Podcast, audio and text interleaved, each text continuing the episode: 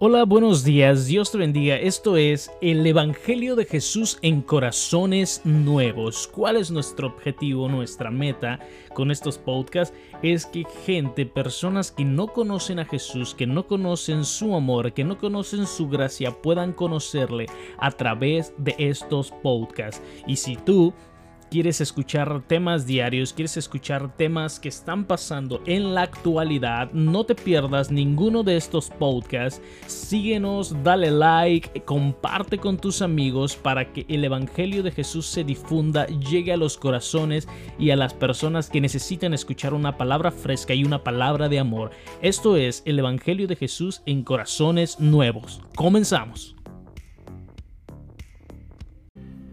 Hola, buenos días, ¿cómo estás? Soy Ezequiel.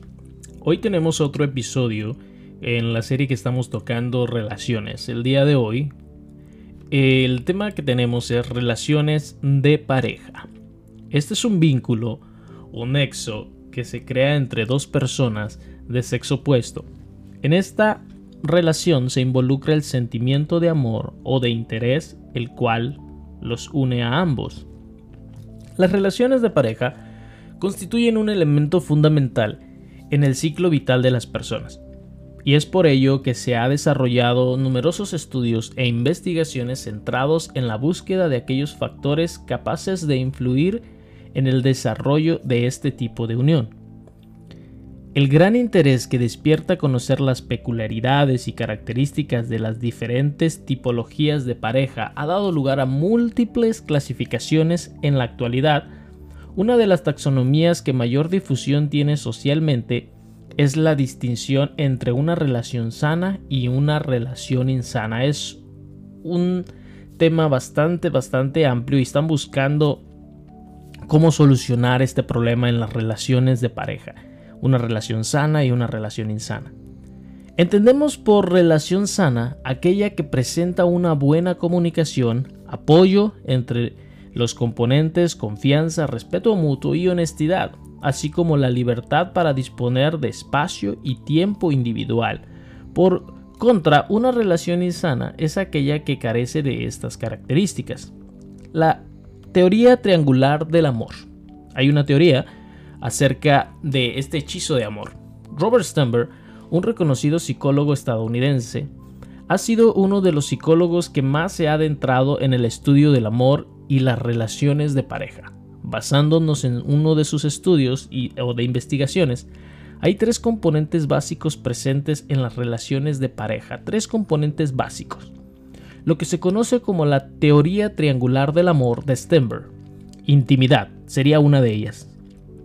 Hace alusión a los sentimientos que promueven la conexión y el vínculo entre la pareja. Este componente se puede observar a partir del grado de comunicación, el respeto, la proximidad, el apoyo emocional y el deseo de bienestar de la otra parte.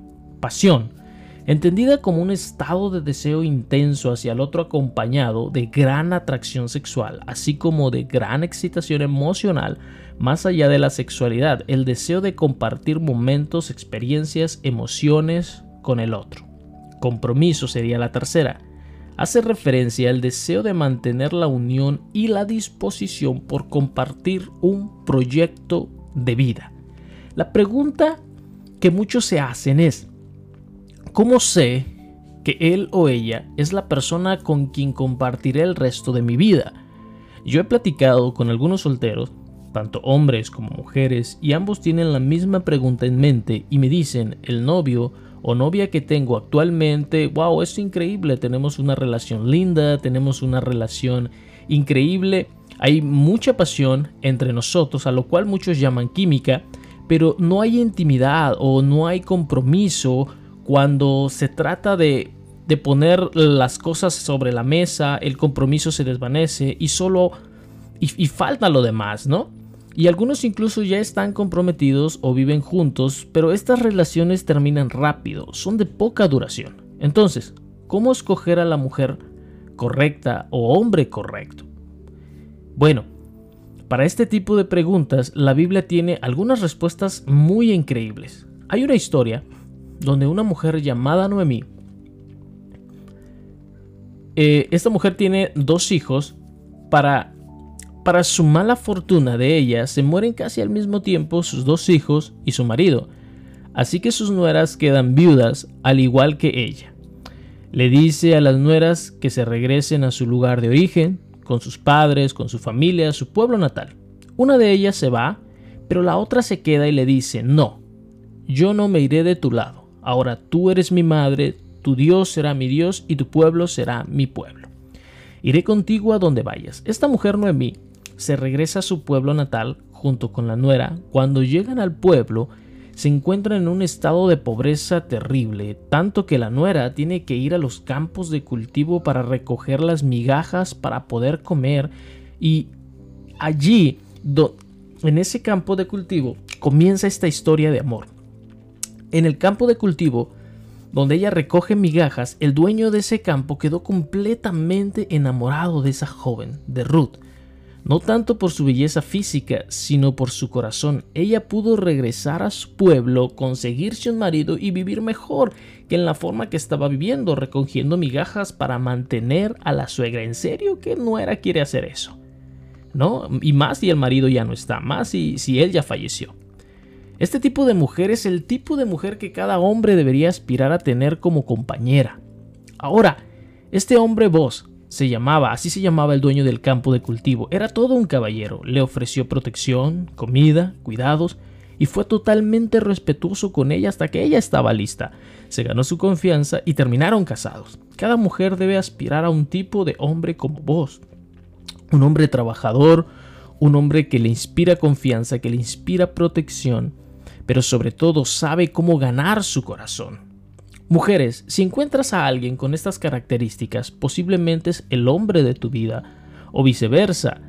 Mujer, perdón, o, hombre, si encuentras una mujer con estas características, esa posiblemente puede ser la mujer de tu vida.